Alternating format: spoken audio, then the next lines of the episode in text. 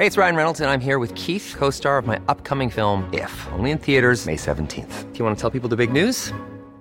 All right, I'll do it. Sign up now and you'll get unlimited for $15 a month in six months of Paramount Plus Essential Plan on us. Mintmobile.com slash switch.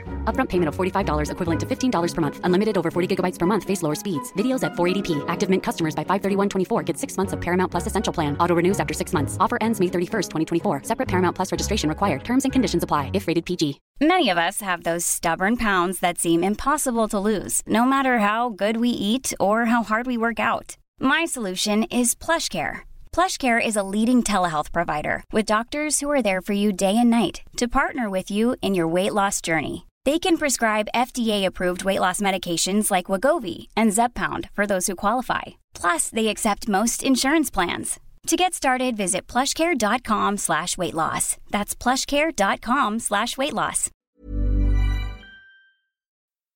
Bienvenidos a Dos Nombres Comunes. Esto no es episodio nuevo y la razón por no tener episodio nuevo esta semana es porque Pepe y yo nos encontramos en ciudades diferentes, en países diferentes, inclusive continentes diferentes. Y como tenemos como regla no grabar a distancia, pues no puede haber una grabación nueva para esta semana, pero para no dejarles sin contenido, hemos decidido relanzar un episodio que se lanzó hace ya tiempo. Es el episodio 131 que se llama Amor Propio. Eh, nos gustó mucho este episodio porque invitamos a los escuchas a mandarnos sus prejuicios sobre nosotros y luego ya en el episodio lo, lo estamos platicando. También fue un episodio muy popular, entonces si no lo has escuchado, entonces vas a tener contenido nuevo esta semana. Si ya lo escuchaste, Ojalá lo puedas disfrutar una vez más y que nos volvamos a escuchar con contenido nuevo pronto. No sabemos cuándo vaya a ser, pero esperamos que sea pronto.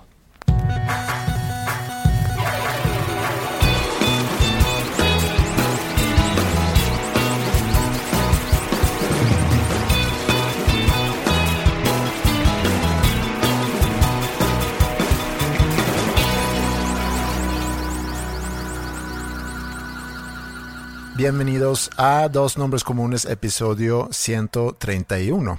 Bienvenidos. Oye, eh, el otro día, semana pasada, ¿Mm? estaba viendo la televisión, ¿no? Cuando veo televisión eh, es porque estoy viendo algo que es en vivo, no es una serie o una película, sino algo que está sucediendo en la televisión, Sí. eh, o sea, en la tele. Así se refiere hoy en día a, a ver televisión. Yo vi tele por primera vez ayer en, no sé, en mucho tiempo. Y era eso, de scrollear canales en vivo. Y cuando hago eso, nada más veo canales de deportes. ¿Mm? O sea, no veo, no sé, güey, de que el canal de las estrellas o Sony Entertainment Television, no. Ve- veo ESPN, Fox Sports, etcétera, y derivados. Y estaba viendo un programa de, de ESPN. Y estaban como que. eh, Estaba empezando, ¿no? El programa. Y como mencionaron que era el cumpleaños de Julio César Chávez. El boxeador. boxeador. El, ¿Cuánto? se- el señor. No, no sé cuántos cumplía. Eh, no, no, no el hijo, el señor. Y pues hablaron de su carrera y de sus tantos campeonatos y sus logros y demás. ¿Él fue de qué peso? Eh, pues, no sé, güey. O sea, sí me acuerdo haberlo visto pelear. Pero no fue de heavyweight. No, no, no, él era welter o algo así. O sea, sí me acuerdo haberlo visto pelear de chiquito con mi papá, pero no, no, no recuerdo bien qué peso. Es más, no le sé mucho al box. Si algo sé de box es por Rocky, nada más. Y ahí era nomás heavyweight. No se necesita más. Entonces empezaron como que a, digo, te digo, a hablar de su carrera. Y luego mencionan pues su vida en las adicciones, ¿no? Y dicen de que sí, una, un atleta que pues perdió el rumbo por culpa de las adicciones y pues por eso tuvo que, no sé, retirarse a temprana edad. No, no, no me acuerdo, pero estaban hablando de sus adicciones. Entonces ya después de, eh, tanto batallar, venció sus adicciones y se ha convertido en todo un modelo a seguir. eh, que, que merece aplauso y merece reconocimiento por, por ese, esa redención en su camino. Y yo me quedé, ah, cabrón. Entonces, a ver, ¿quién es más modelo a seguir? Una persona que tocó fondo en las drogas y demás y tuvo que irse a algún tipo de rehabilitación para retomar el rumbo o alguien que jamás cayó en las drogas. Pero alguien que jamás cayó en las drogas, nunca le van a decir, wow, eres un modelo a seguir, porque, porque nunca has caído en las drogas, nunca se va a mencionar eso. No. Sí, es, es como quien eh, estaba muy, muy, muy gordo y que perdió mucho peso y dice, es un modelo a seguir porque logró bajar 40 kilos. Exacto, entonces, eh, y en vez, esa persona debe decir, no, no, no, al contrario, yo la cagué por haber, haber metido una pizza cada noche. Sí. O, probablemente, pues no sé si haya tenido enfermedad de la tiroides o, o algo similar, pero siempre se le aplaude a alguien que en algún momento la cagó. Mm, bueno, porque ¿qué tipo de adicción tenía? Pues cocaína. No, no, estoy seguro, pero supongo porque no es como que soy adicto a la marihuana y estoy perdiendo el rumbo. Pues eso. como, como, hay un hay un autor que, que, como que escribe mucho basándose en cosas surreales, bizarras, eh, absurdas. Absurda es la palabra. En lo absurdo, que se llama Chuck Palahniuk, que es el que escribió Fight Club. sí. Y es, es muy famoso por Fight Club. Pero compré un libro que se llamaba Damned Damned de condenado. Y se trata de una chavilla que está en el infierno y es toda su aventura en el infierno y que se murió de una sobredosis de marihuana. Jamás había escuchado eso. Porque no existe. Pero entonces creo que por eso se le llama que le escribe a lo absurdo. Pero entonces eh, desde ahí como que se me quedó clavado de que qué pedo. Y, y nunca, yo no, nunca nadie me había dicho ni yo había como que leído en algún otro lado sobre sobredosis de marihuana o que no se puede. Y cuando leo eso, como que sí me hizo un ruido raro de que, ah, cabrón, no, pues no, no creo que exista la sobredosis de marihuana. Pero ¿a, qué, a qué íbamos? Ah, ¿a que, que, ¿a qué era su adicción? Pues supongo que a cocaína, heroína, no sé. cosas más pesadas, sí. Entonces hay que ver, bueno, qué, qué lo... qué hizo que terminó ahí. Es que sí, puedo entender el que aplaudimos o aplaudamos a, quien haya tocado fondo y está regresando de ahí. Pero, pero le, le más su, digamos, su fuerza de voluntad. Mm. pero igual y no es un, bueno, es un ejemplo a seguir, un ejemplo de seguir para los que están en adicciones, no un ejemplo de seguir para... Para el mundo en general. No. Para alguien que tiene una adicción sí es un ejemplo a seguir. Sí. Pero no para hablarlo y como que, que, una de sus características principales o uno de sus legados de vida fue que es un modelo a seguir. Porque salió de su, pues, su enfermedad. Y pues yo creo que no. Nada en contra de Julio César Chávez, de nuestro campeón. Pero pues fue el conejillo de indias para este ejemplo y pues me lo topé por casualidad en la televisión, el, la mención de, los comentaristas de ESPN y si me quedé, pues no, no, no me, no me hace clic eso que dijeron. Hay muchas personas que jamás han caído en la droga y pues ellos son un modelo a seguir, pero pues nadie sabe. Como tú, por ejemplo, tú pudieras ser un modelo a seguir. De la antidroga. Ajá. Pues sí. Pero pues es que algunos dicen que el alcohol hace más daño.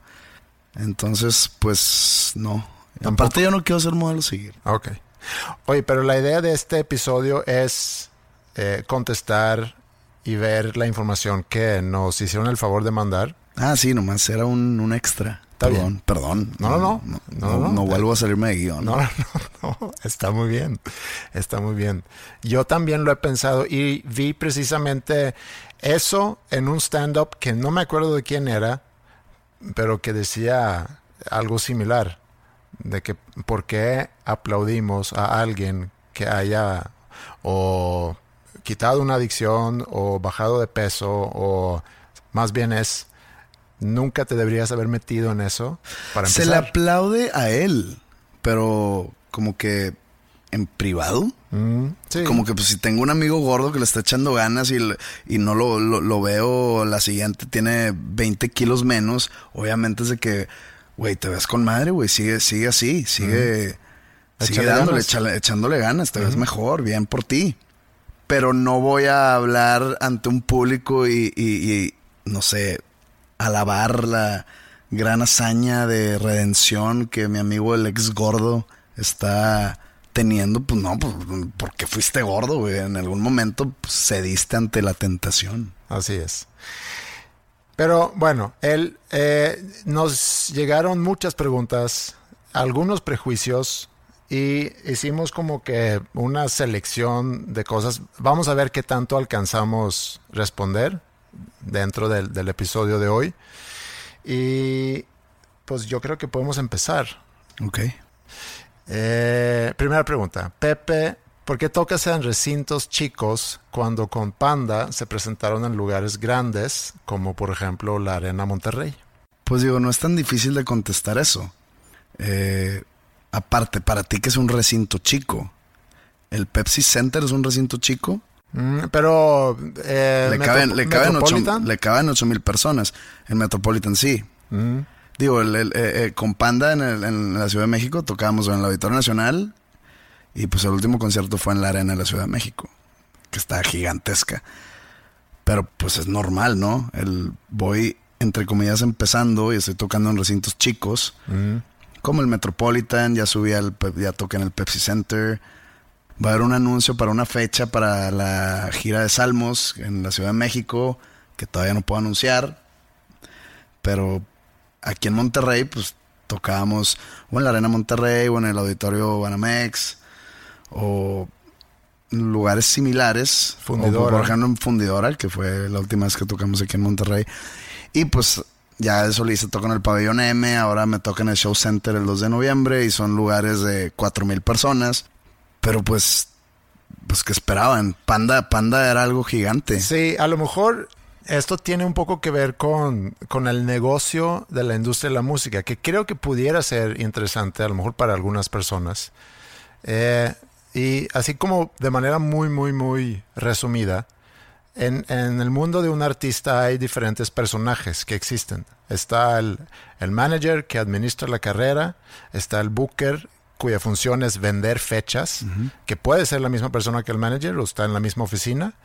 Y luego hay otro personaje importante que es el promotor. El promotor no trabaja con o para el artista, sino es quien compra fechas del artista. Entonces, en cada ciudad puede haber uno o varios promotores que se encargan de organizar conciertos. Entonces, cuando tú compras una banda, dices, bueno, ¿cuánto me cuesta traer a tal banda? Vamos a decir, ¿cuánto me cuesta traer a Panda a tocar en la Ciudad de México? ¿no? Pues vamos a ponerle un precio, un millón. Y ese precio se pone en función de los boletos que tú como booker, o sea, vendedor de esa fecha, crees que el promotor pueda vender a cierto precio. Entonces el promotor dice, ok, me cuesta un millón de pesos, necesito rentar un lugar, necesito encargarme de la producción, necesito hacer promoción. Y para que salga tablas necesito vender 8 mil boletos. A, A tal precio. A 400 pesos, Entonces, ¿qué venue o qué recinto me puede dar un aforo de 15 mil personas? ¿Para qué? Pues porque si mi, si mi punto de equilibrio son 8 mil, pues quiero sacarle un 20% un- de utilidad. O, o más, o lo, Sí. que, o lo que se pueda. Entonces, pues, de 8 mil a 12 mil yo creo que es un buen, un- una buena utilidad. Sí. Entonces, pues te vas y buscas un venue de 12 mil. Entonces te cuesta a lo mejor en total 2 millones y medio y luego ya esperas vender 3 millones en boletos, por decir, y quedarte con 500 mil pesos, porque no es que cada vez que organizas un concierto te vas a ganar 500 mil pesos, a veces pierdes 500 mil pesos, a veces ganas 100, a veces pierdes 100,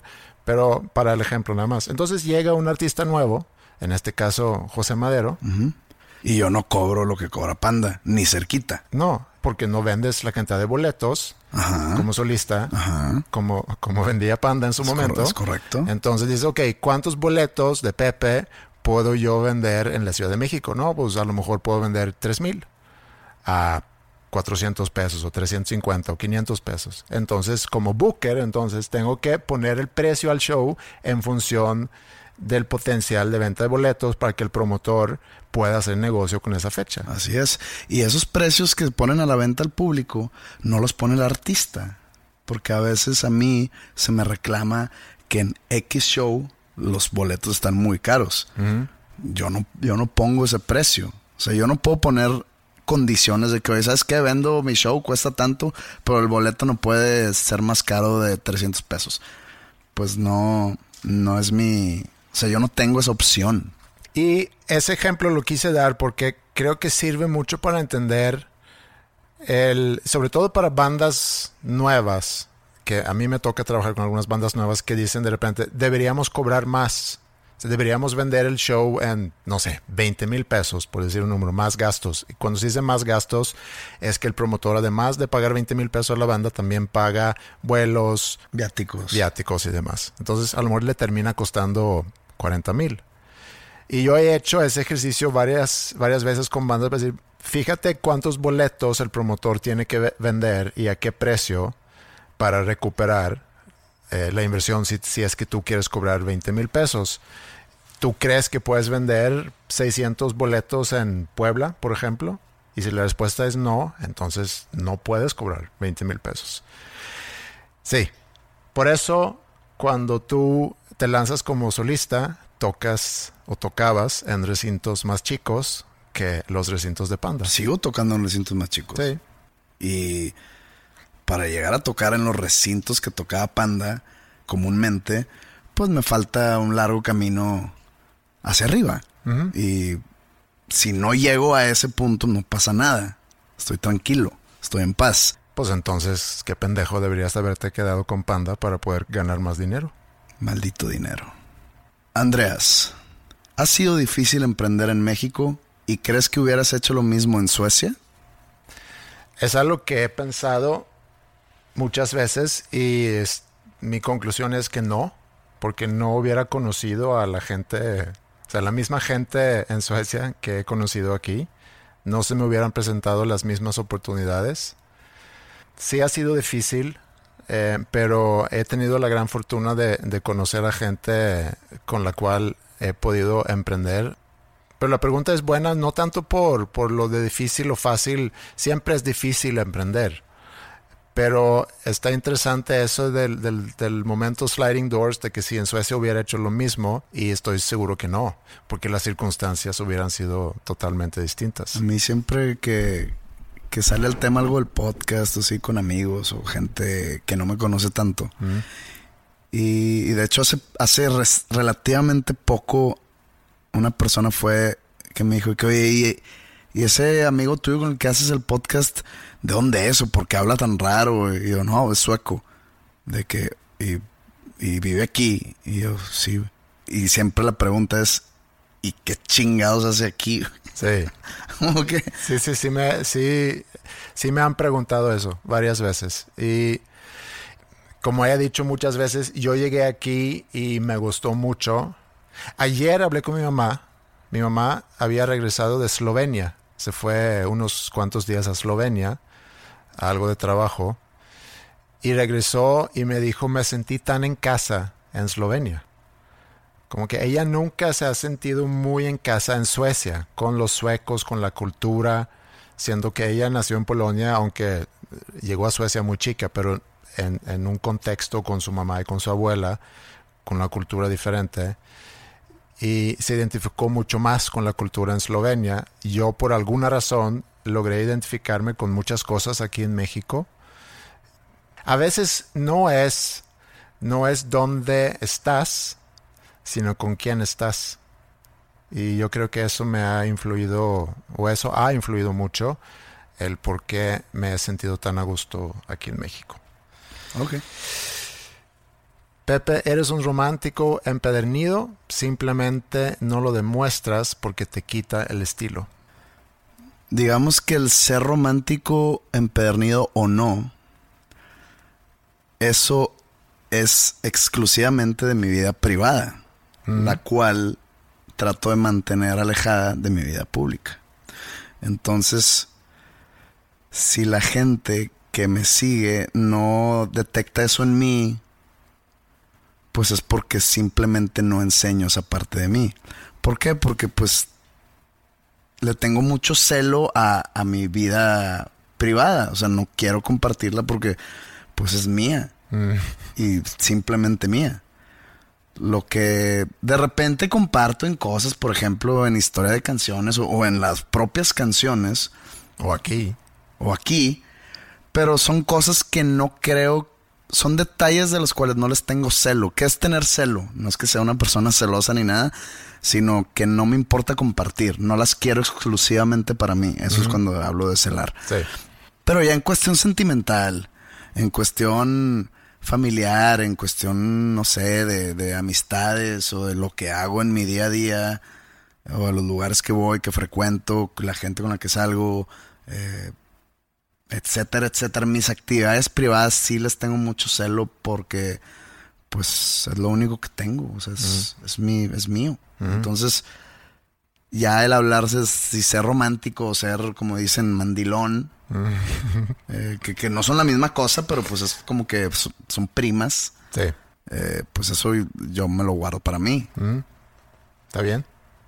Andreas, ¿puedes diferir en la opinión de una persona sin llegar a defender tu postura por preferir mantener el ambiente pacífico? Sí, me pasa. Digo, es que no sé si esa es pregunta o un, como un prejuicio. Creo que es como un prejuicio, pero Sí, eso es como un prejuicio. sí, sí tengo ese, ese lado de mí. Eh, prefiero tratar de llegar a un consenso, que es muy sueco eso. Es, es eh, a- una característica, Pues aquí en México se le conoce como ser culo. es eso. O sea, tienes miedo de defender tu postura. No, no tengo miedo. en-. No, no tengo miedo en, en defender, pero puedo llegar a ser quizá fácil de convencer. O sea, puedo ver tu lado. Ah, yo, yo podría haber helado, pero pues si, si no me convence, yo voy a defender mi No, punto. no, no es que nunca. Y digo, obviamente de manera pacífica. Mm. Pero pues digo, no, no me convences, perdón, güey. O sea, Y eso es algo que, que a veces sí tengo que trabajar en eso. Y, y ser no tan fácil de convencer. Pero es, es, una, es un buen prejuicio. pero esto que es muy sueco. Sí, el- es, es que una característica del sueco es siempre buscar el consenso. O sea, si alguien en, no sé, en Kenia ¿Mm? es igual, le van a decir, oye, pues como que traes onda sueca. ¿Cuál quieren y cuál presienten que sea el futuro para el podcast? ¿Cuál quiero?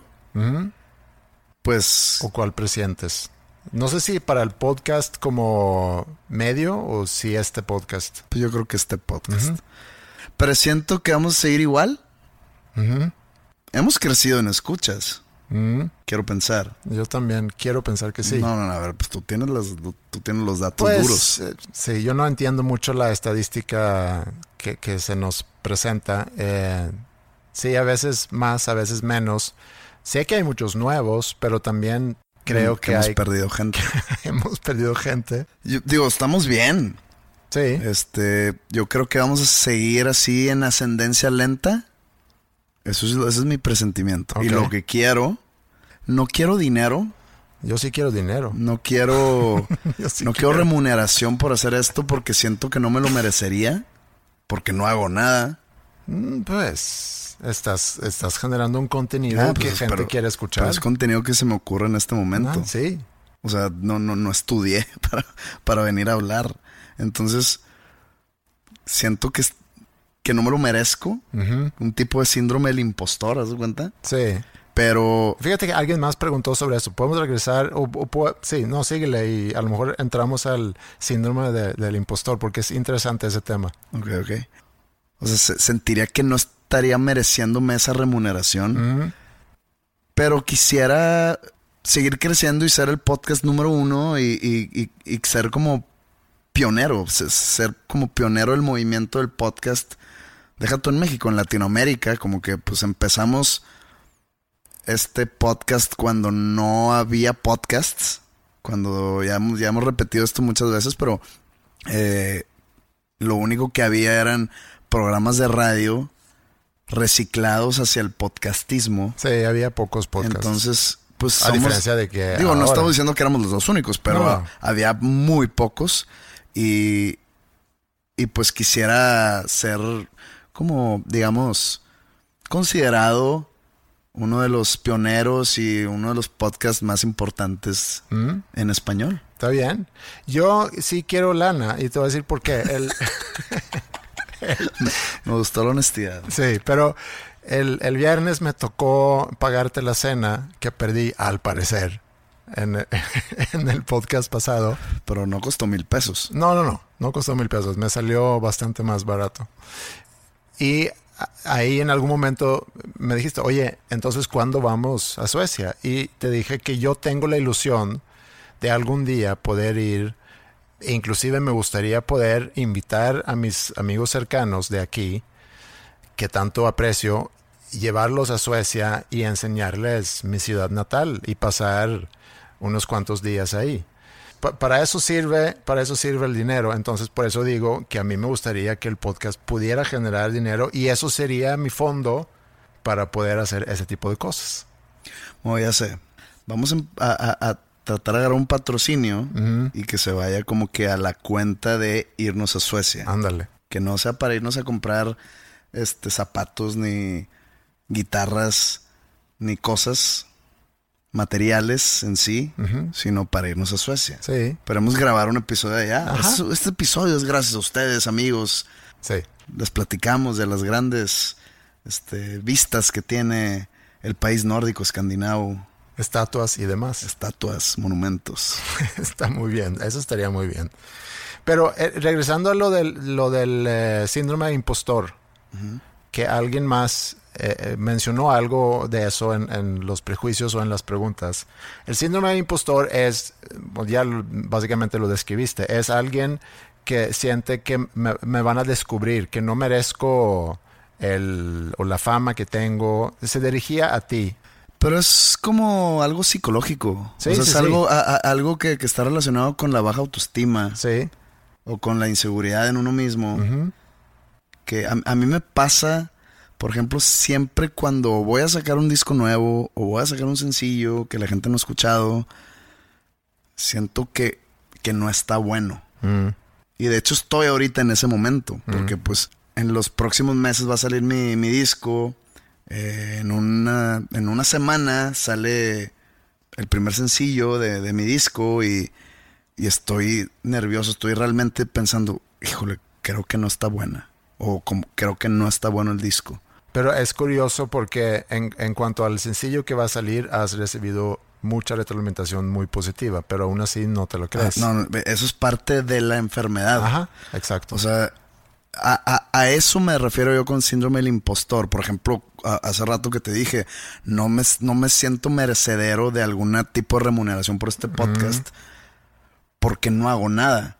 Y créeme, lo tengo muy claro esto. Tú me podrías decir, oye, nos escucha X número de personas que pues probablemente estén aquí por ti, por, por, porque son fans tuyos.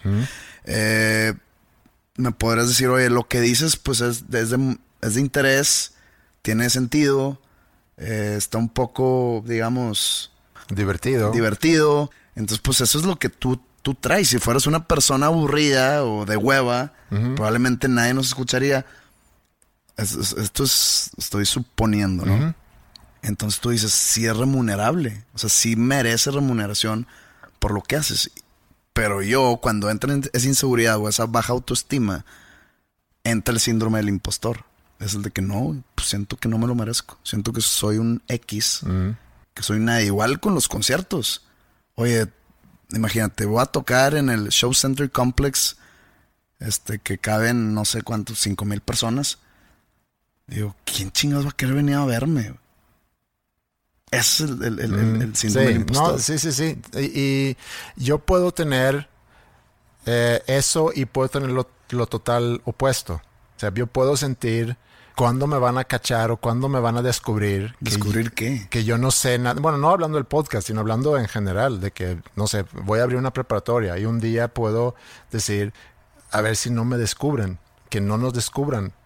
Y el otro día puedo pensar, es que no hay nadie mejor para hacer lo que estamos haciendo. Entonces, a veces vas jugando con esos dos sentimientos y depende mucho con qué estado de ánimo te despiertas ese día. A mí me pasa, por ejemplo, ahora con el disco que va a salir y que se acerca la fecha y me empezó a poner más nervioso. Lo chistoso es cuando yo compongo algo y si acabo grabando esa canción es porque sé que es buena, ¿no? Mm. Entonces grabo, no sé, tantas canciones. Si una canción acaba en el disco, es- decidí meterla al disco es porque decidí que es buena, que merece que el público la escuche. Y llevas un tiempo con Entonces esa llevo canción. un tiempo, entonces ese es el problema. El tiempo que hay entre desde que la compuse hasta que salga. Ya la digerí, ya la mastiqué, ya la... Los ácidos gástricos ya la deshicieron, ya fui al baño, ya la defequé y todo. Y esos cinco veces. Y ahí es donde empieza el problema. O sea, es que no está buena. Y empiezo yo a hacerme esas ideas porque, te digo, entra pues el monstruito de la baja autoestima de que "Ah, está bien pinche tu canción. Se me pone un monstruito aquí en el hombro, ¿no? La gente le va a odiar, eres un pendejo. Deja de hacer canciones ya. Entonces, puta madre, que no salga. No, no, no. Y, y se, em- se empieza a acercar el día y empiezo a sentir más ansiedad de que, puta madre, a ver, todavía puedo parar esto, todavía puedo frenar el lanzamiento. Y hablo a la disquera. No, pues ya, ya, ya, güey, ya va a salir, ya no podemos hacer, no, no lo podemos frenar. No, pero es que no le va a gustar a la gente y van a decir que soy una nalga. Y, y de repente sale y la gente, o mi, mi gente, o sea, mis fans, em- empiezan a decir, te la mamaste, está muy cabrona. Y en ese instante, ¡prum! Desaparece el tal síndrome. Claro. Desaparece en ese instante. Y me pasó con El Noche, me pasó con Alba, me pasó con, con Final Ruin, con Padre Nuestro inclusive. Es como el hipocondriaco. Y que yo sufría eh, leve, yo creo, pero sufría de eso hace, ¿cuánto fue? Casi 20 años ya. Eh, y empecé yo con la idea de que tenía alguna enfermedad, me dolía algo y entonces, y siempre lo peor, ¿no? Pues ha de ser cáncer y ya valió madres y mal, mal, mal. Iba con el doctor y el doctor me decía, no, no tienes nada. ¡Pum! Ya, ya no pensaba se más en quitaba. eso. Inmediatamente se me quitaba la Entonces preocupación. mis fans son mis doctores. Me debería empezar a tratar esta enfermedad o este síndrome porque si es algo que me, pues sí, sí me quita mucho Sí, tiempo. sí. Me, me, me, me causa mucho estrés. Créetela. No, pero es que me la creo cuando, cuando ya sale y veo el resultado. Sí. A lo mejor así va a ser siempre. Así va a ser siempre. Aquí va otra cosa dirigida a los dos, creo. ¿Qué cosas no toleran? No creo, es dirigida a los dos. ¿Qué cosas no toleran o no son capaces de perdonar? Yo soy capaz, creo, de perdonar muchas cosas, pero para mí es muy importante la lealtad. Pero pasó algo hace no tanto que, y no con alguien cercano mío, sino en una relación de, de negocio, pasó algo donde se rompió esa, esa confianza, esa lealtad. Pero también masticándolo, pensándolo, entendí que es como que también parte del, del mundo del negocio y, y, y a veces no puedes ser tan naive. Naive es eh, en... ¿Cómo es en español? Naive. Naive Pendejo. pendejo pensar que todo siempre va a funcionar bien y que nadie te va a hacer el feo y que nadie te va a querer engañar, etc. Entonces es, es también un proceso donde te das cuenta y a veces tienes que lidiar con eso. Pero sí me cuesta, me cuesta perdonar si alguien ha tratado de, de apuñalarme en la espalda. Yo podría perdonar todo siempre y cuando, siempre y cuando yo encuentre sinceridad en la disculpa. Mm, O sea, podría perdonar todo. El problema, y aquí es donde yo no mando, es que si eso, eso por lo cual me están pidiendo disculpas, rompe un tipo de confianza entre nosotros dos personas, mm, yo ya no mando ahí. O sea, se rompe una confianza que digo, ok, te perdono, pero pues es difícil que yo pueda confiar en ti. Sí. Y, y ya no es decisión mía, es- pues ya es algo muy de adentro. Sí podría perdonar todo, pero pues ya lo que pase después en mi interior no, no, no, no sabría decirte. Y cosas que no tolero, pero que tengo que tolerar, pero que me cuesta mucho, es la gente que dice una cosa y hace otra. Eso para mí es muy, sí, me, me batallo mucho. O sea, que quedan formalmente en algo y luego simplemente les, mm, les vale. O no cumplen. Eso para mí es... Sí, para mí también podría ser eso. Impuntualidad. Pero no impuntualidad de, 10 minutos, no. Impuntualidad de 45 minutos Mm. y luego que llegan y Como si nada. como si nada. Pues, es, para mí es una falta de respeto. Sí, sí lo es. Ahí vienen varias cosas aquí que, que son, que se dirigen a los dos. Esta está a lo mejor difícil, pero podemos intentar. ¿Cuál es su filosofía de vida? Pues es que esa, esa pregunta invita a respuestas muy clichés. Sí, pero Y- y- y- no menos ciertas. Sí, yo sé, no- yo nunca he dicho que los clichés son mentira. Al contrario, los clichés son clichés por algo. sí, Pero no quiero sonar muy básico, pero pues voy a tener que sonar básico. Mi filosofía de vida actualmente es estoy viviendo un día a la vez. Mm, Trato de de no emocionarme por planes que que faltan mucho o por cosas que planeé y que faltan mucho o ni decir sí en, en no sé cuántos años cuando yo ya esté X, es- o sea, trato de no ver la vida así. Estoy viviendo al día. mm, O sea, emocionalmente, filosóficamente, estoy viviendo al día. Y la verdad, mi filosofía de vida también puede estar basada en, en que me dedico a lo que más amo hacer, mm. que es la música. Y es lo que realmente me hace feliz. Entonces creo que nos, o sea, no valdría la pena una vida donde estás haciendo algo que no te gusta Sí, porque pues es tu actividad diaria, es a lo que te dedicas. No puedes odiar o no puede no gustarte a lo que te dedicas porque si no en verdad serías muy miserable. sí. Pero eso es, y soné básico, pero pues sí, pero pues es, es mu- sí, básico, pero muy cierto. Yo tengo una filosofía similar. eh, agregaría que, y también voy a sonar muy cliché seguramente, pero para mí es muy importante sentir que estoy contribuyendo con algo positivo. Sea a través de las cosas que hago, o sea, mis proyectos de trabajo, que para los usuarios sea algo que agrega un valor importante a su vida. Por eso la educación para mí es muy importante. Y también con las personas con las que interactúo, sean amigos o sean personas que trabajan conmigo, para mí es muy importante sentir que, que lo que yo hago tenga un impacto positivo para esas personas. No sé si eso es filosofía de vida, pero pues me hiciste sonar un poco egoísta. no. Pero sí, o sea, ahorita estoy en un punto en mi vida donde estoy trabajando 100% en mí.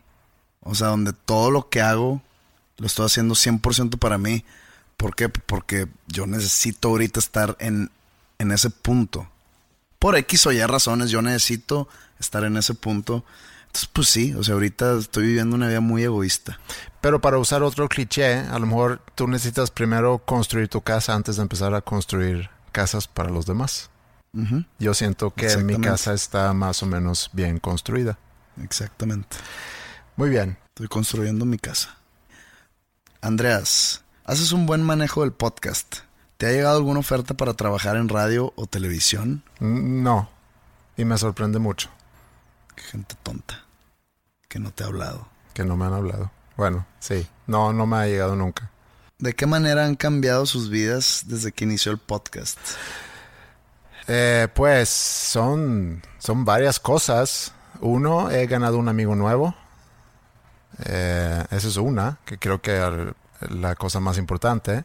Pero también, en mi caso, que a lo mejor a diferencia de ti, eh, porque tú tenías un público antes, un público a lo mejor diferente, pero eh, ha cambiado en el sentido que de repente hay gente que me reconoce eh, recibo recibo mensajes hay más interacción en mis redes sociales y eh, sí e- eso es algo que ha cambiado en mi vida cosa que no que no existía antes no sé si es importante o no yo creo que por eso dije lo más importante es que que pues tuve la oportunidad de conocerte o he tenido la oportunidad de conocerte a ti y estoy haciendo algo que me divierte mucho es un es un muy buen hobby Pues la primera también, para mí.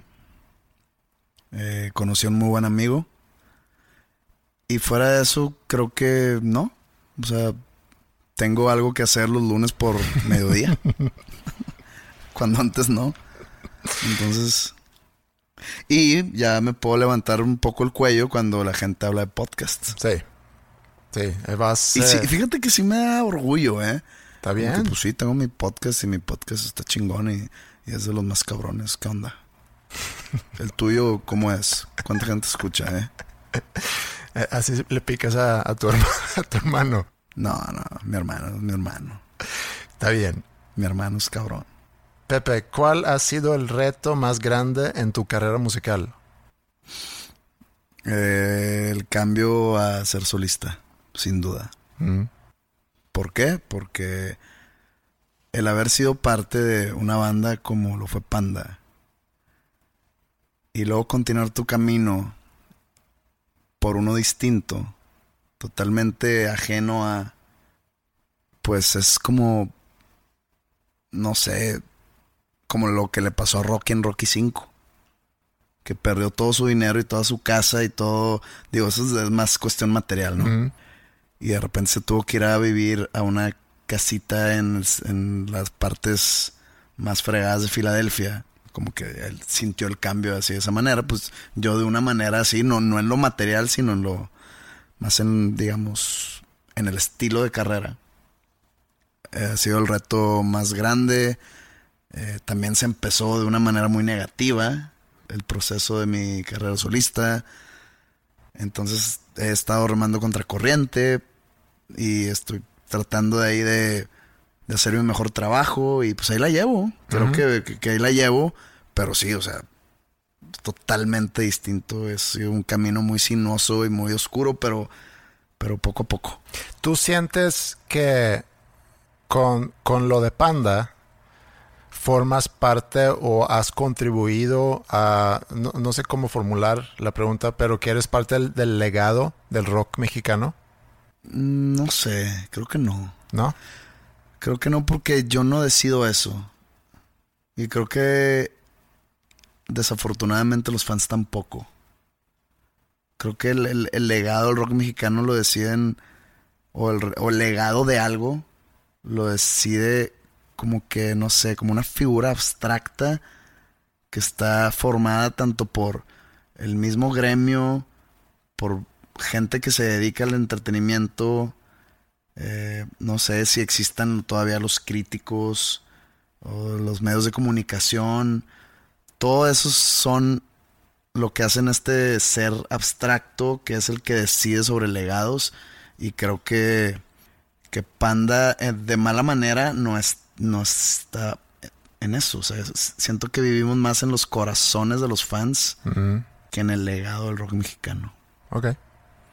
Este también va para ti. Slatan a Rayados o que descienda Tigres. Que descienda Tigres. ¿Sí? Sí, Zlatan tiene mi edad. ¿Cuántos, ¿Cuántos años buenos le han de quedar? ¿Uno? Eh, a lo mejor. Una disculpa a todos mis fans tigres. Andreas, te gusta tener las cosas bajo control, pero te fascina tener a Pepe como compañero de podcast, aunque rompe el orden que planeas para los episodios. Esto creo que es un, pre- es un prejuicio, ¿no? Sí, ¿Ok? Eh, pero también es un, es un buen prejuicio.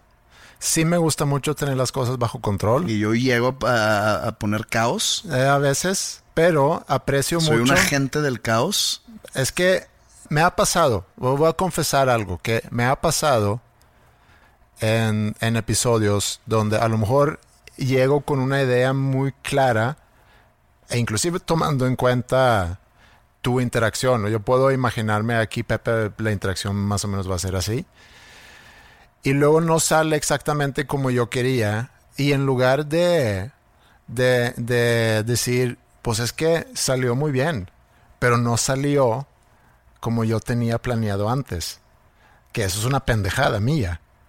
Pero eso es el problema cuando quieres tener las cosas bajo control, porque que no puedes tener las cosas bajo control y muchas veces tienes que soltar eso y simplemente ir con go with the flow, ir con el flujo, El flujo del agua. ajá, ir con el corriente.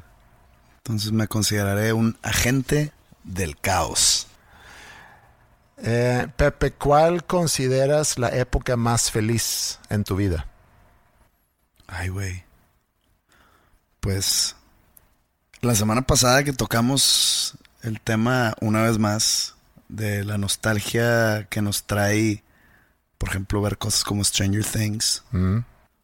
pues hicimos como un análisis sobre cuando te acuerdas sobre cosas de tu niñez o de tu infancia y que es como esa nostalgia es como un greatest hits de los mejores momentos, pero en verdad desechas los malos Mm. como un tipo de mecanismo de defensa de la memoria. Teniendo eso en cuenta, yo creo que pues mi época más feliz pues era cuando yo era niño.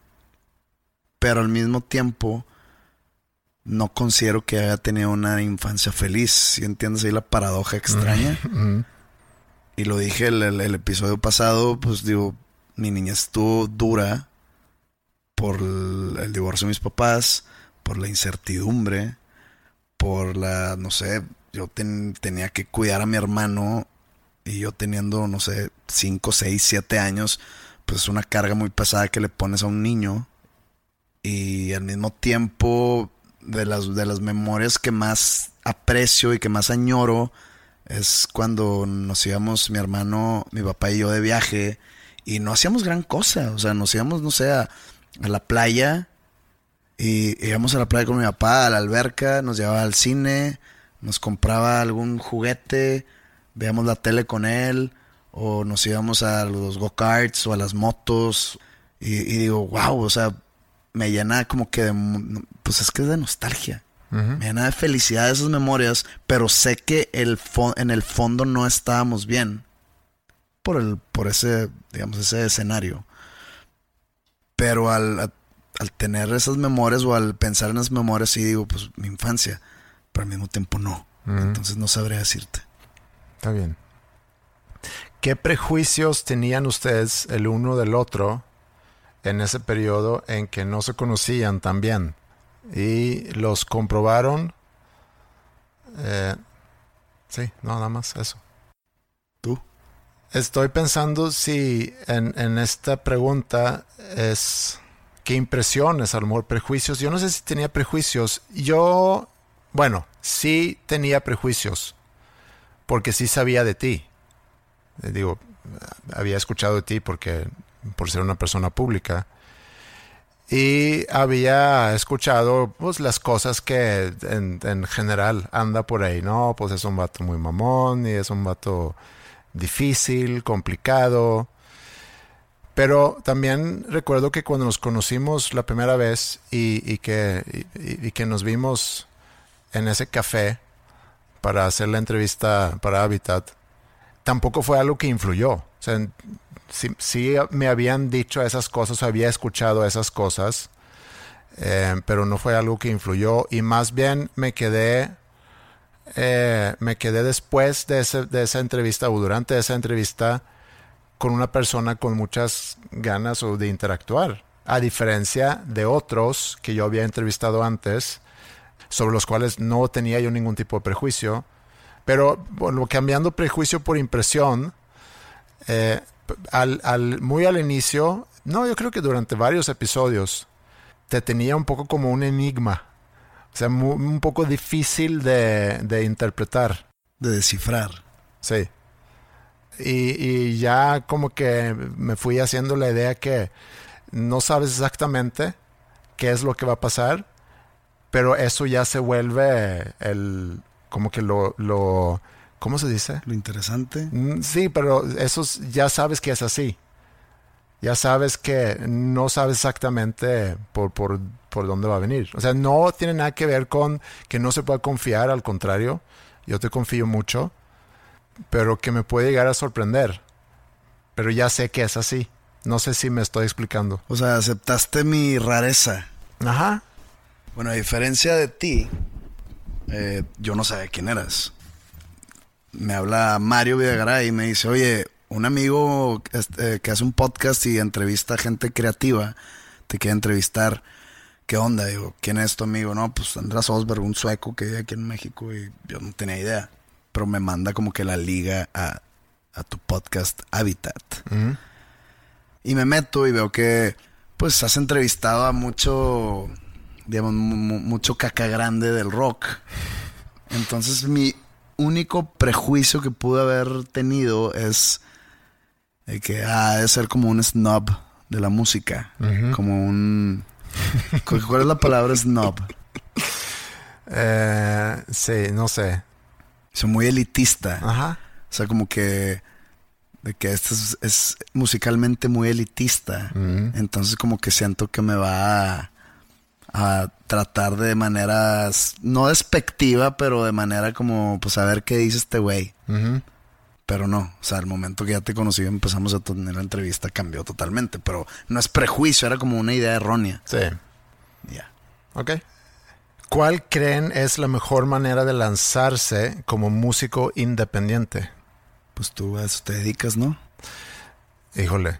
Em, yo creo que, bueno, uno, cualquier persona que quiere lanzar algo, si ahorita, por ejemplo, estás trabajando y quieres lanzar un negocio, aguanta en tu trabajo lo más que puedas antes de dar el brinco, porque en el momento de dar el brinco vas a tener que sufrir un tiempo sin ingresos, seguramente. Entonces, si tienes ya algo eh, que te está generando ingresos, pues trata de, mantener eso lo más que puedas hasta que tu negocio ya demanda tanto tiempo de ti que no puedes tener otro trabajo. En cuanto a la música y en cuanto a los estudios, porque eso es algo que también preguntan, si me interesa la música, y si quiero lanzarme como artista, debería de estudiar música, pues no necesariamente, porque una carrera no te va a hacer necesariamente mejor compositor, mejor cantante, mejor liricista. no te va a hacer tener una mejor conexión con el público. No, y eso es algo que es muy importante de desarrollar, es tu, tu craft, tu cuál es tu labor, tu trabajo como liricista, como compositor, eh, de poderte presentar en, en, vivo y también todas las herramientas que hoy en día necesitas como artista independiente. Tienes que saberte vender, tienes que saber administrar, tienes que saber eh, cobrar, tienes que saber eh, coordinar, hacer logística. Son muchas cosas que como independiente necesitas saber que también una educación o estudios te puedan dar mientras vas perfeccionando tu, tu acto musical. Pero por más vueltas que, he tratado de dar a este tema, yo creo que es componer, componer, componer, grabar, hacer música, poner música ya a, que la gente lo pueda escuchar. Ahora, porque está en Spotify o en plataformas, no quiere decir que alguien lo vaya a escuchar. También tienes que hacerle llegar a la gente la música y tienes que estar tocando mucho para que la gente te pueda conocer y ahí es donde influye mucho la calidad de tu show en vivo. Entonces, yo creo que como cualquier cosa que quieres lanzar, es trabajar mucho, mucho, mucho y ser muy eh, insistente y persistente. Y perseverante. Y perseverante, sí. Y yo creo que esto es menos profundo, pero creo que tienes que estar en una buena edad. Sí.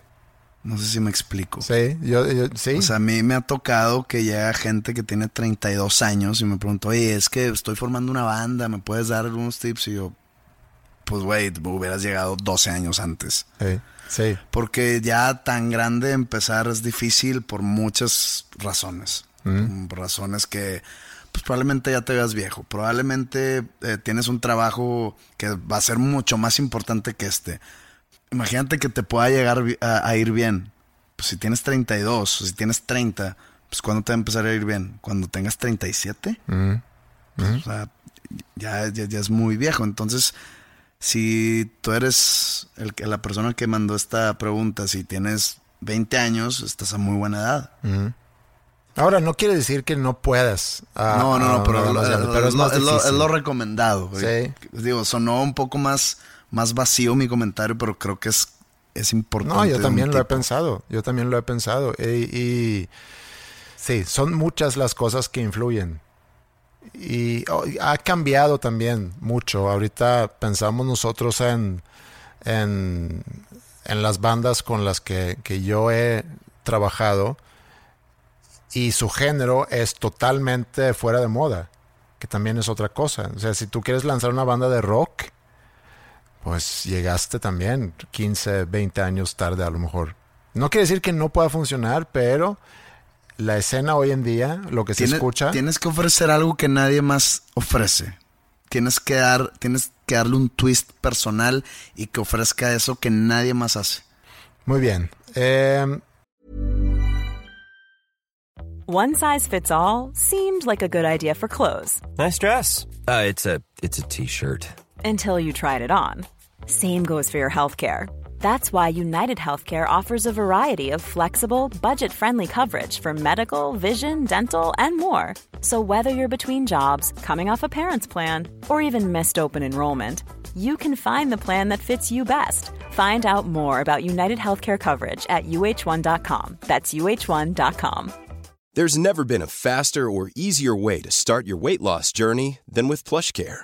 PlushCare accepts most insurance plans and gives you online access to board-certified physicians who can prescribe FDA-approved weight loss medications like Wigovi and Zepbound for those who qualify. Take charge of your health and speak with a board-certified physician about a weight loss plan that's right for you. Get started today at plushcare.com slash weight loss. That's plushcare.com slash weight loss. plushcare.com slash weight loss. rasurado, trimeado, o mejor no te metas ahí. Cambio de pregunta. ¿Qué pedo contigo? Eh, Pepe, ¿cómo es el proceso creativo para escoger nombres para tus canciones? No hay. Ok, sí hay, sí hay, pero es un, digamos, un antiproceso. Trato de no nombrarlas lo que la letra me está gritando que sea el nombre. De repente no puedo evitarlo.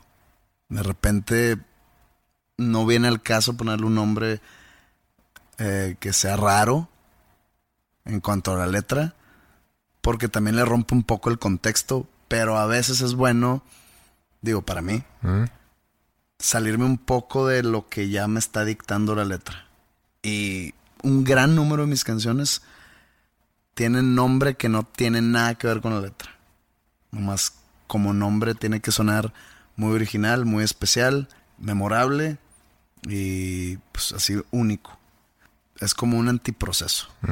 Ligado a eso y ligado a, a tus canciones, ¿cuál consideras la mejor canción que has escrito? Todavía no la hago. Muy bien, buena respuesta. Ya que muy seguido hacen comparaciones entre Suecia y México, estaría bueno que debatieran los motivos por los cuales México sigue siendo un país tercermundista y Suecia de primer mundo. ¿Hasta qué punto responsabilidad de la gente y los gobiernos, etcétera? Puedo dar una respuesta que creo que en algún momento platiqué de ese libro aquí, pero eh, para no aburrir, lo voy a, lo voy a decir así como que muy resumido, porque se me hizo interesante.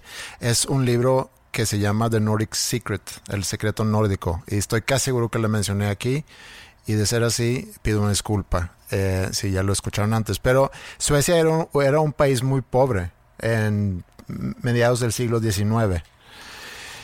Inclusive hubo mucha emigración, se dice, ¿no? O sea, Que la gente se va. Sí, creo que el 20% de la población en algún momento fueron, muchos fueron a Estados Unidos y se instalaron ahí por Minnesota, por eso hay varias cosas suecas ahí por, por esos rumbos en Estados Unidos. Y al finales del siglo XIX empezaron a abrir, no nada más en Suecia, sino también en Dinamarca y Noruega, un tipo de escuelas que era de formación, n- no de formación académica, sino desarrollo personal. Y el autor del libro dice que gracias a estas escuelas, que fueron cientos de escuelas que se abrieron, lograron eh, desarrollar a la gente, eh, instalar responsabilidad en la gente y por ende se logró una democratización del país o de los países y también una prosperidad económica. Ahora, Suecia también fue muy beneficiada eh, por, por, no haber participado en la Segunda Guerra Mundial. Entonces, mientras Europa estaba en, un desastre total en los 50, pues Suecia pudo aprovecharse y, y, sus industrias crecieron mucho. Pero lo que alega el autor es que aquí la formación y el desarrollo personal tuvo mucho que ver con que la gente empezó a responsabilizarse y la consecuencia de un pueblo responsable es que puedes confiar. Y si luego llevamos eso a México, y yo creo que un gran problema en México es que no confiamos. No confiamos uno al otro, no confiamos en las autoridades, porque no sentimos... Pero no confiamos, si no confiamos es por algo. Sí, porque no existe la responsabilidad sentimos que la gente no es responsable, sentimos que el gobierno no es responsable, que... Es que no sentimos, hemos tenido experiencias bueno, sí. que nos han forjado sí, a sí, desconfiar. Sí. Entonces, eso es una de las cosas entonces que hace falta. Educación en general. Es, es, es cultura y no, no cultura...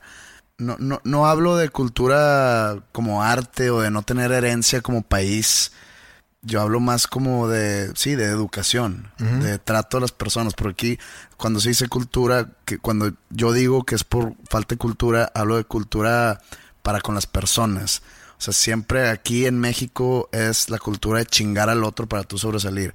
Lo que nace al adjetivo de ser maquiavélico. Es eso aquí. ¿Cómo me chingo a los demás? ¿Cómo paso por encima de los otros? ¿Cómo puedo yo sobresalir? A veces sí es que para tú poder sobresalir tienes que ser mejor que alguien más. Entonces entra ahí el tú causarle un estrago a alguien más para tú sobresalir arriba de él. Entonces eso es lo que yo digo que es la falta de cultura. Sí, estoy totalmente de acuerdo. Y eso hace que siempre estás volteando a ver quién me viene a chingar, lo cual te quita energía, te quita tiempo y te quita te quita tranquilidad de poder seguir trabajando y hacer lo, lo tuyo. Por eso digo que la responsabilidad y la confianza van muy a la mano y aparentemente es algo que se logró muy bien, según el autor de este libro, o los autores, porque son dos. Eh, y ya, yo creo que eso es como, en resumen, respuesta a esa pregunta. Esto es un prejuicio, se me hace. Pepe, ¿te has vuelto una persona más abierta a cambiar tu opinión sobre algo gracias al podcast? No sé, creo que no. Creo que es más cuestión de madurez o cuestión de, de digamos, tirar el orgullo un poco por la borda y decir, ¿sabes que Cuando, cuando estoy mal, nada más aceptar que estás mal. No, o sea, no tiene nada de malo aceptar que cometiste un error o que estabas equivocado sobre algo. No, es signo de progreso y de madurez. Y de sabiduría. Uh -huh. Muy bien. A veces dicen cosas en inglés. Eh, ¿Por qué? En mi caso es porque malamente el 99% de lo que leo es en inglés, tanto de libros como en artículos y toda, digamos, toda la televisión que, que veo también es en inglés. Mm. Paso una, un tiempo considerable en, en, Estados Unidos, lo cual pues, me orilla a tener que interactuar con la gente en inglés. Entonces se me quedan mucho los modismos, muchas frases, muchas palabras que a veces se me dificulta describir en español. Mm. Por ejemplo, eso que dijiste de naive, sé perfectamente que es naive. Y podría ser ahorita ya, si me pongo a pensar, puedo ser iluso, puede ser una buena palabra. Ingenio. Ingen, ingen, eh, no, ingenuo. ingenuo. Ingenuo, iluso, puede ser mm. naive. Pero de buenas a primeras que te dije, sí. pendejo. ¿Por qué? Porque como que hay, hay ciertas palabras que no se me ocurre cómo decir con exactitud en español. Y estoy mal, estoy totalmente mal. Pues, para, no, para mí sí estoy mal, o sea, eso ya es personal mío. Sí.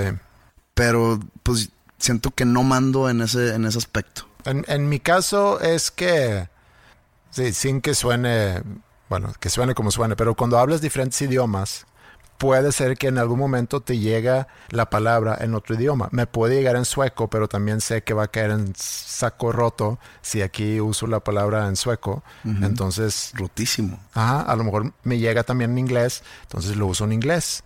No, estoy, estoy totalmente de acuerdo. En, digo, no, es que no de acuerdo porque no hay nadie que me lo ha dicho que esté mal, pero estoy totalmente consciente de que estoy mal. Y debería de, por ejemplo, y siempre lo digo y nunca lo cumplo, pero debería empezar a leer más cosas en español. Sobre todo porque compones en español. Eh, Pepe, ¿en algún momento regrabarás canciones de Magnolia y los No Me Olvides? No, no, no, no creo. ¿Qué era eso, tu primer grupo? Era un proyecto que tenía. Eh, pues digo, era un poco, digamos, secretivo, pero como que mi voz no se presta para hacer un, un proyecto secretivo. Y retomé un par de canciones para la, la gira del Carmesí pero no lo hice porque iba a grabar una nueva versión o porque iba a sacarla. Eh, lo, hice porque en verdad no tenía material para llenar un concierto como me gusta darlos, así, un poco largos. Tenía solamente un disco.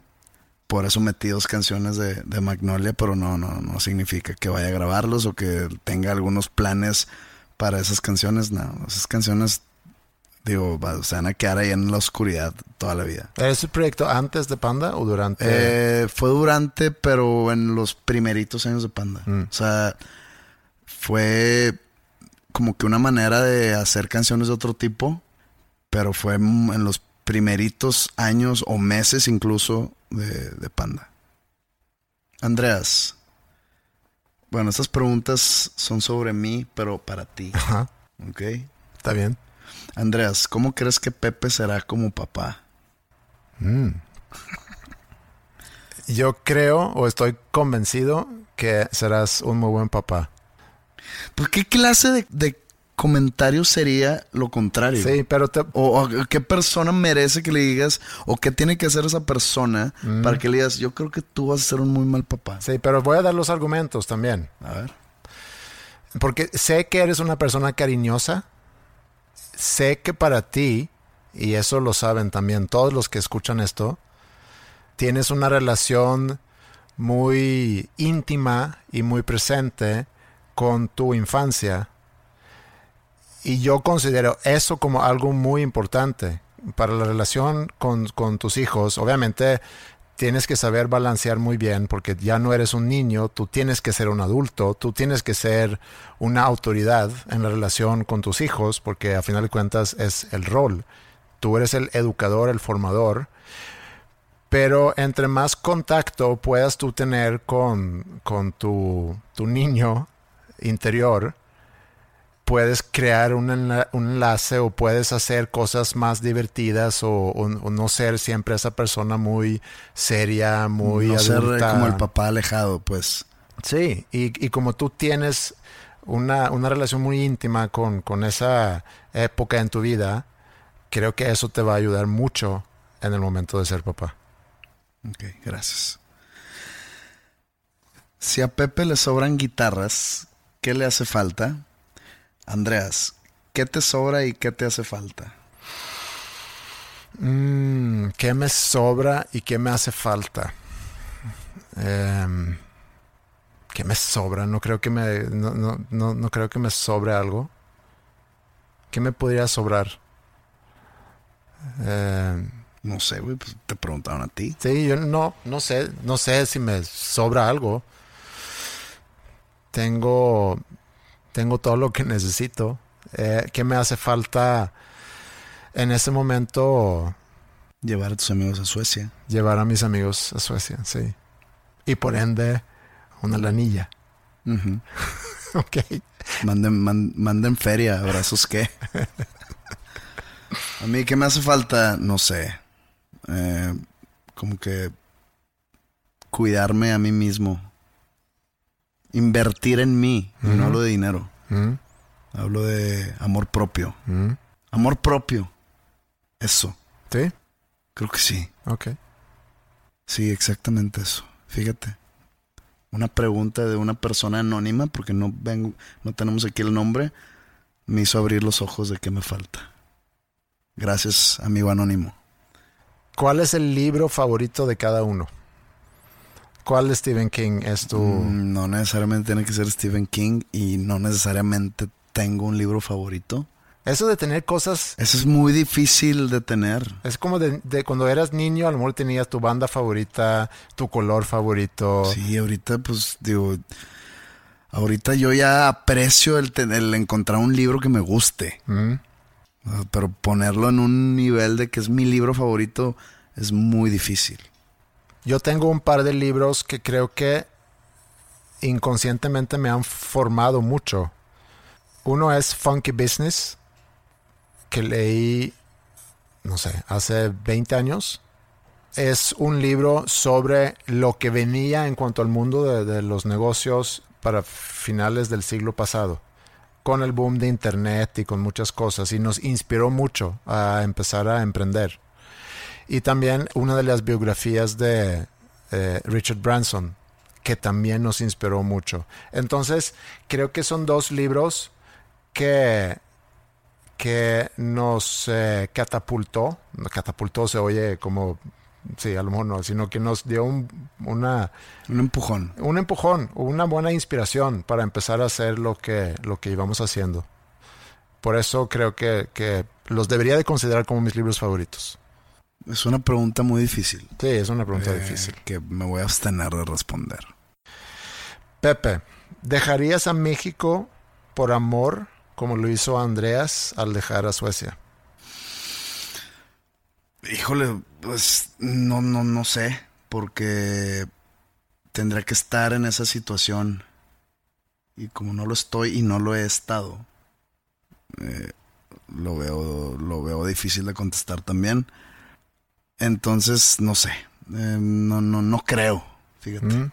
Y más porque, pues aquí está toda mi vida. Aquí está mi carrera. Sí, para mí era un poco más fácil. Yo no, digo, no que no haya dejado algo. Pero de- no tenías nada formado. No, dejé mi familia, dejé mis amigos, pero no dejé una carrera, no dejé un negocio propio, un trabajo. Entonces, sí, era más fácil para mí lanzarme está- al desconocido. Está muy complicado el, el, el que se, el que yo pueda llegar a tomar esa decisión la, la veo muy complicado. Una última. ¿Cuáles han sido las mejores experiencias o enseñanzas de hacer este podcast? Pues experiencias no van más de juntarnos todos los lunes a, a grabarlo. O sea, no es como que hemos hecho una gira del podcast o no es como que hemos... Pudiéramos hacer gira del podcast algún no, momento. No es como que hemos roto la, la dinámica de que no, pues vamos a hacerlo en video, que, que estoy totalmente en contra de. Por ejemplo, esa vez que, que, que, grabamos el anuncio ese que desde un principio dije, pues esto no creo que nos vaya a ayudar. Y no creo que nos haya ayudado, la verdad. Mm, yo creo que a lo mejor sí, poco, algo. Y o sea, a- ahí rompimos un poco la dinámica haciendo eso que, que pues digo, no es algo que volvería a hacer. Ujú. Porque tampoco estamos comercializando esto. Eh, entonces, si en experiencias, pues digo, mi- la experiencia más buena que he sacado aquí es pues conocerte más y como convertirme o convertirnos en amigos. Yo creo que ahí radica toda la mejor experiencia, ¿no? Pero de enseñanzas sí hay. Yo, yo tengo, o aprendizajes más que enseñanzas. Aprendizajes eh, es el, el cómo es preparar. Y también para leer sobre temas, llegar aquí, presentarlo, debatir, a veces que debatimos temas, llevarme otro punto de vista que luego al estarlo editando y escuchando otra vez lo que se dijo, puedo llegar a, cambiar a lo mejor una opinión y de ahí te llevas algo, aprendes algo. En general, hasta ahorita ha sido pues una experiencia muy padre, con, con varios aprendizajes también, poder aprender de todos ustedes que escuchan cuando mandan eh, información para ampliar temas. Pero yo creo que las experiencias más padres han sucedido fuera del podcast, pero gracias al podcast. Así es. Lo cual nunca se grabarán. Muy bien, yo creo que son las preguntas y los prejuicios que, que vamos a alcanzar para este episodio. No, muy poco prejuicio, ¿eh? Sí, poco prejuicio, más preguntas, pero buenas preguntas. Muchas gracias a todos que se animaron a, mandar sus preguntas y sus prejuicios. Lamentamos que no hayamos alcanzado eh, contestar todo, pero el, el episodio ideal para un podcast es una hora más menos 10 minutos. Creo que este puede durar un poquito más, entonces hay una disculpa por esa duración adicional.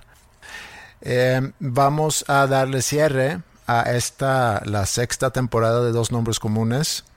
Vamos a regresar con una séptima temporada. Todavía no sabemos cuándo. Eh, esténse al pendiente de nuestras redes sociales, Dos Nombres Comunes, en Facebook, Instagram y en Twitter. Y en el Inter, si tienen preguntas, comentarios también, nos pueden hacer llegar eso en esas mismas redes o a través del mail podcast.com. A lo mejor deberíamos hacer como un, ¿cómo se llama? Crowdfunding para ese proyecto. De una socia. Ajá. Ok. Un, un- y podemos hacer como que un prometer, no sé, no solamente un episodio, puede haber inclusive a lo mejor un pequeño documental sobre esa aventura. Ándale. Eh, ayúdenos a cruzar el charco, por favor. Ujú. Manden dinero. Que no sea en barco nada más. No, en barco no, güey. Primera clase.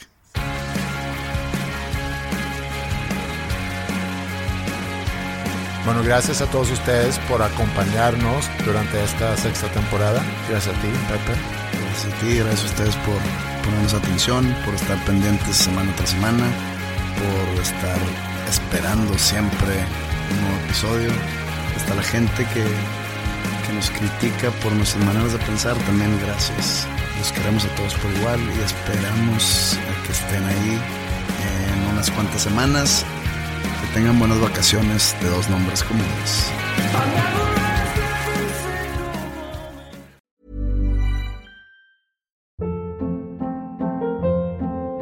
Hold up. What was that? Boring. No flavor. That was as bad as those leftovers you ate all week. Kiki Palmer here, and it's time to say hello to something fresh and guilt-free. Hello Fresh. Jazz up dinner with pecan-crusted chicken or garlic butter shrimp scampi. Now that's music to my mouth. Hello Fresh. Let's get this dinner party started. Discover all the delicious possibilities at hellofresh.com.